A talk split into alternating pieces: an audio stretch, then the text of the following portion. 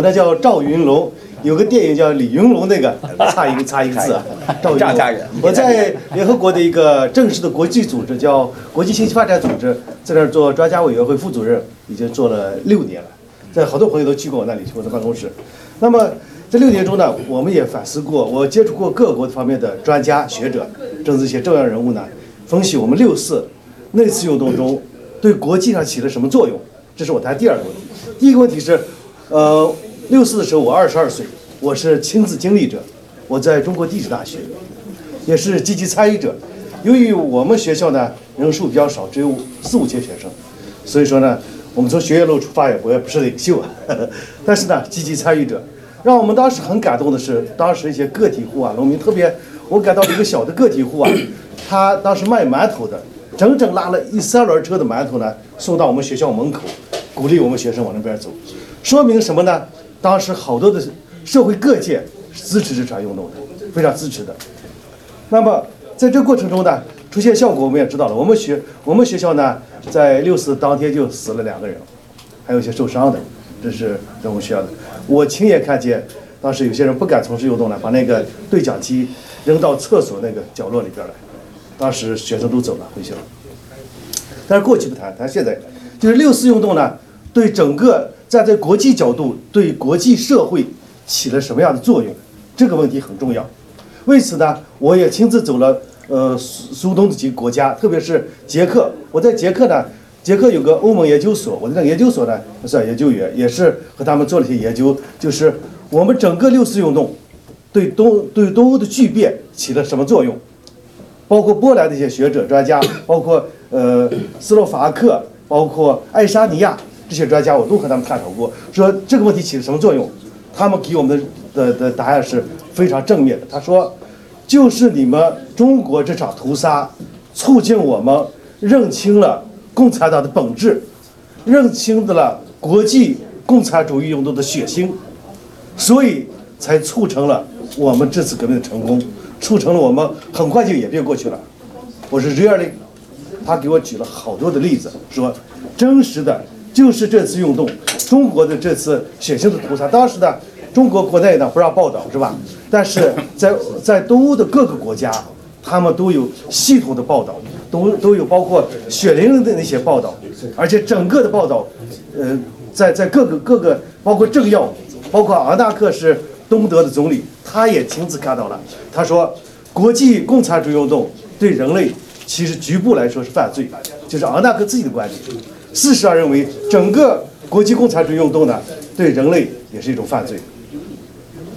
这就联合国好多次谈谈到说，那么整个二十世纪这场轰轰烈烈的共产主义运动，曾经东风压倒西风的共产主义运动，其实对整个人类来说是一场浩劫，是一场大的浩劫，包括对文化，包括对人的生命，包括整个我们从波尔布特，我也亲自去过柬埔寨。看过波尔布特的那那个屠杀人的那个贵族学校，地下埋的都是累累的白骨。我们也知道，我也亲自在我后来投资企业后到乌克兰去投资一个项目，那乌克兰人告诉他们告诉我们说，当时我们三百多万人口饿死了，呃三千多万人口饿死了三百多万，百分之十的人口就饿死了。我们乌克兰人个头之所以现在不够高。就是因为那场运动中，整个几十年的营养不足、营养不良，促成了我们整个乌克兰对整个俄罗斯帝国、对苏联恨透了。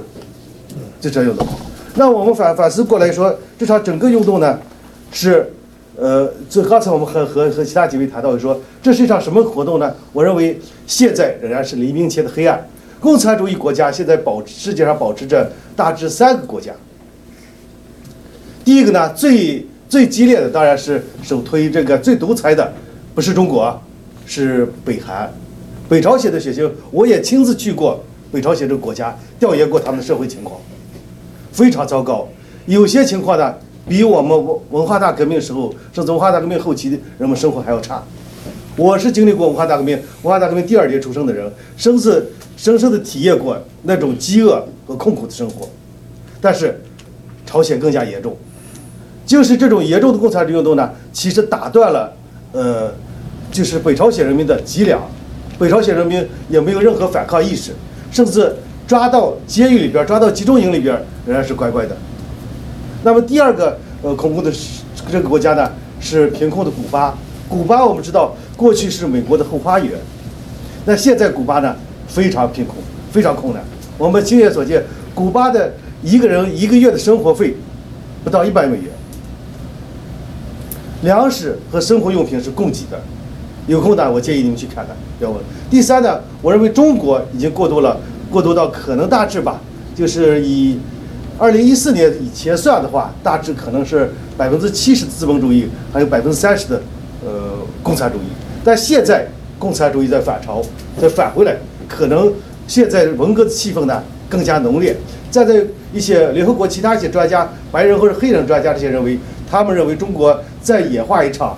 文化大革命也不是不可能的。他说，中国的精英的脊梁在六十年代、七十年代已经打断了。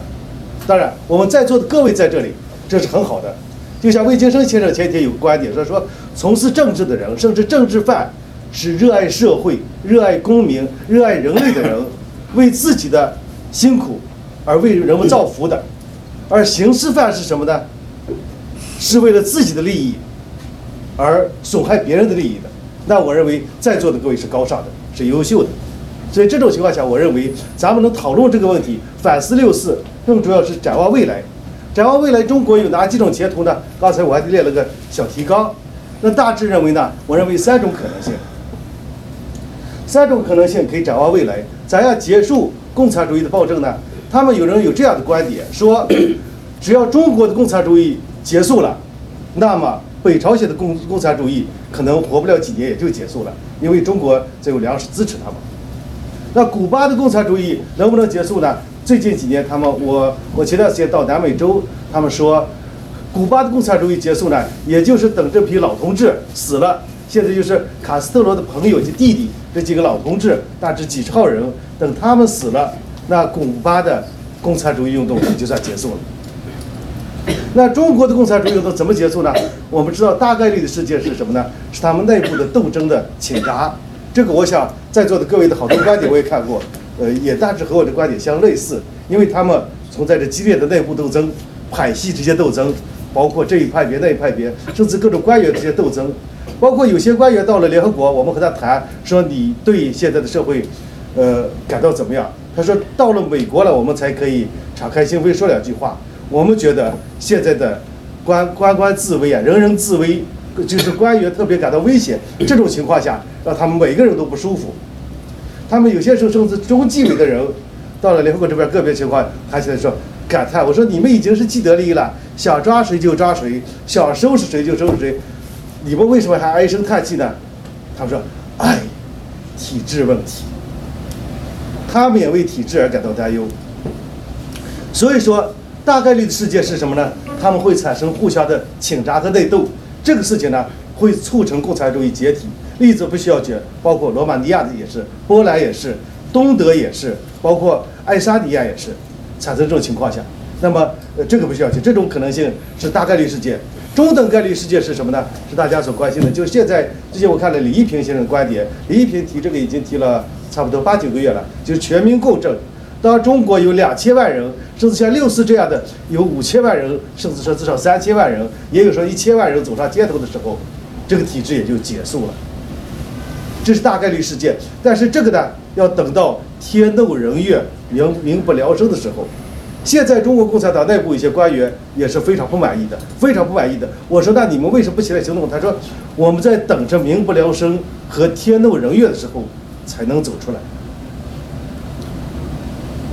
那这个时间到来了没有呢？现在全球的经济极不平衡。我们知道，美国有美国的问题，中国有中国的巨大经济问题，包括房房地产泡沫的问题、债务的问题。这些问题什么时候爆发的？没有任何一个学者，甚至说习近平，他也不知道什么时候会爆发。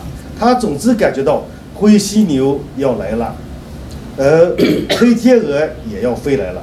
在这种情况下，他们现在是紧张的预防着这个东西。他们比我们更加紧张，所以说这是这中的概，呃，这是第一个大概率事件，是他们内部的斗争倾轧促成了这个体制的瓦解。第二个概率事件呢是什么呢？是全民共生运动。产生的产生的问题。第三个问题呢是什么呢？是咋样促成它的瓦解呢？就是有可能习近平呢自以为强壮的不得了了，去打台湾，现在已经形成了 C 型包围，这是中国军事科学院的观点。呃，说是在这种情况下呢，会形成一个新的反法西斯统一战线。这种情况下，就促促成会美国会联到联合其他国家，把共产主义这个这个体制，从一九一七年开始这个体制瓦解。所以说，综上所述呢，未来情况下，呃，存在三种可能，从存在就是说这三种问题促成了，呃，促成了共产主义运动的解体，包括身在其中的共产主义的这些人，就是这些官员们，他们也不一定满意现在他的制度。我曾经。呃，有两次见到习近见到习近平，一次是呃二零零五年的六月份，在他当浙江省委书记的时候，我们还握过手、照过相。那时候他确实是是手软，人人也不是那么强悍和凶悍。第二次是他在当国家副主席的时候，就是二零我记得是二零一二年的二月十七号来美国访问的时候，在华盛顿有一个会议，我是和美中关系委员会的主席斯蒂芬·欧隆斯。所以，作为接待方，所以参加的那时候也不是很强势。那么，习近平为什么出现今天这样情况，产生这样的个性，或者产生这样不近人情和不通人理的个性呢？这就是有位哲学家说那样说：斯大林不是本身斯大林造成了残酷的共产主义制度，而是共产主义制度的残酷性造就了斯大林。不是习近平个性，他本身就是这样，这样会。限制言论，不讲道理，或者甚至说不近人情，而是残酷的共产主义制度造就了这种体制，造就了这种人，造就了这一批官员，也造就了我们十三亿人，甚至接近十四亿人当前的生活。所以说，我们再次祝愿各位呢，把真正的观点谈出来，畅所欲言，在这个自由世界里边呢，阐述自己的观点来，做到立功、立言、立德，做一个好人，做一个优秀的人。谢谢大家。